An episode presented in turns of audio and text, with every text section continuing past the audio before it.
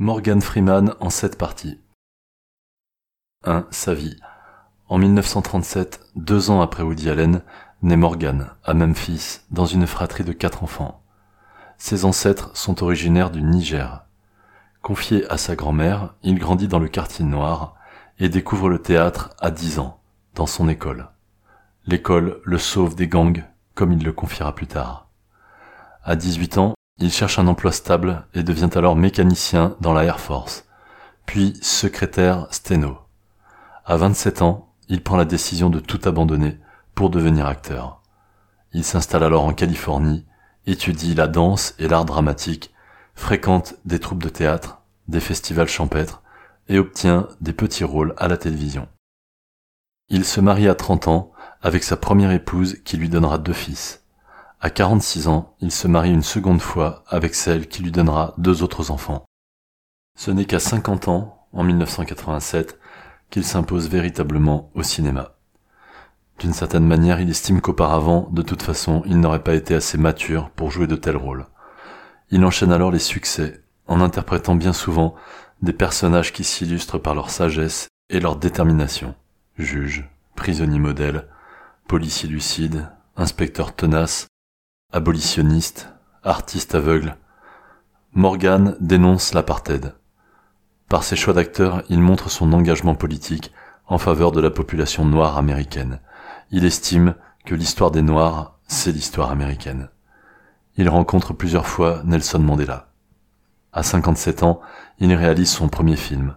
Dans les années qui suivent, il diversifie son jeu d'acteur en apparaissant là où on ne l'attend pas. Truand, boxeur borgne, Dieu comique. Sa voix très reconnaissable lui permet d'être choisi pour de nombreux documentaires, voice-off et autres projets caritatifs. Il devient la voix à Disney World, qui raconte l'histoire des présidents des États-Unis, ou encore la voix d'introduction du journal télévisé. À 71 ans, il est victime d'un accident de voiture déclenchant une maladie neuromusculaire non mortelle mais très handicapante. Il divorce deux ans plus tard.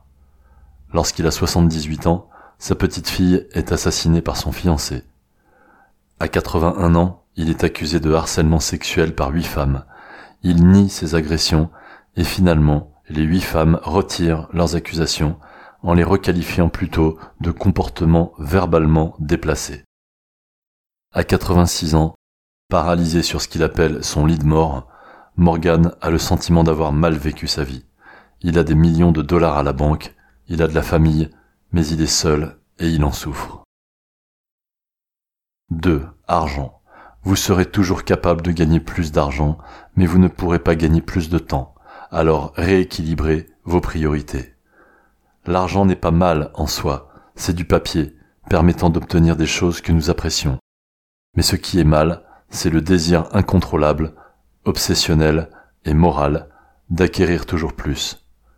Le mal, c'est la poursuite sans fond, sans âme, la recherche d'un trésor au bout d'un arc-en-ciel qui n'existe pas. Le succès financier ne doit pas être poursuivi à tout prix, au risque de faire disparaître les émotions. Car lorsque l'argent devient un but en soi dans votre vie, c'est là que vous perdez votre famille et vos amis. Il est alors urgent de redéfinir le succès tel que vous le souhaitez dans votre vie, de transformer les relations endommagées ou d'en créer de nouvelles, de pardonner ceux qui vous ont blessé, car le pardon libère l'âme et élimine la peur. 3. Amour. Vous pouvez devenir le meilleur parent à n'importe quel âge. Vous pouvez toujours sauver votre mariage. Vous pouvez recréer un amour plus fort que vous n'auriez jamais cru possible. Même dans le lieu le plus sombre sur Terre, l'amour trouve toujours son chemin. De quoi voulez-vous qu'on se souvienne de vous après votre mort? Quel est votre véritable but sur cette terre? Nous sommes tous en train de mourir, mais nous sommes peu à être vraiment vivants. Vous êtes un être intérieur, destiné à inspirer et à aider le monde. Aimez simplement de plus en plus, tous les jours dans tous les sens, et n'abandonnez jamais, peu importe à quel point ce sera difficile. Répétez-vous que le monde a vraiment besoin de vous. 4. Ténacité. Le meilleur moyen d'obtenir une défaite, c'est de se rendre. Hemingway écrit Le monde est un endroit bon où il vaut la peine de se battre. Morgan se dit d'accord avec la deuxième partie.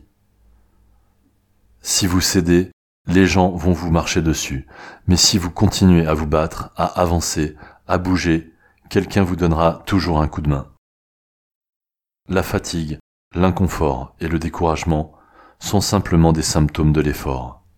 Le chemin qui mène de l'enfer à la lumière est long et difficile. Il faut se mettre à l'épreuve. C'est le seul moyen qui mène à la croissance. Les gens veulent que Dieu résolve tous leurs problèmes, mais ils ne réalisent pas qu'ils en ont souvent eux-mêmes le pouvoir. Alors si vous voulez un miracle, soyez le miracle. 5. Les autres. Tu ne seras jamais critiqué par quelqu'un qui fait plus que toi, tu seras critiqué par quelqu'un qui fait moins, voire qui ne fait rien. Ne te préoccupe pas de ce que font les autres, et accepte ce qu'il y a de spécial en toi. Ne confondez pas ma personnalité et mon attitude. Ma personnalité, c'est ce que je suis, mon attitude dépend de ce que vous, vous êtes. 6. Religion. Morgan se positionne à mi-chemin entre l'athée et l'agnostique. Il dénonce les croyants fanatiques. Il remarque que les hommes ont tellement peur de la mort qu'ils préféreront croire en n'importe quoi plutôt que croire que rien n'existe après la mort. Et alors, ils vivront leur vie en fonction de cette croyance, quitte à tuer pour la défendre. Cette Conclusion. Il nous lègue quelques citations qui invitent à la réflexion. Je n'aime pas le mot homophobie. Phobie veut dire peur, vous n'avez pas peur, vous êtes juste un connard. Si tu deviens une star, les gens viendront te voir. Parfois, il faut jouer le rôle du con pour tromper le con qui pense que tu es con. L'humour n'a de limite que pour les gens limités. Il n'y a pas d'homme parfait, seulement des intentions parfaites les êtres humains se préoccupent plus d'avoir que d'être. Apprenez à rester calme, immobile, laissez la vie suivre son cours, ce calme se transformera alors en bonheur. C'est ce qui doit vous guider.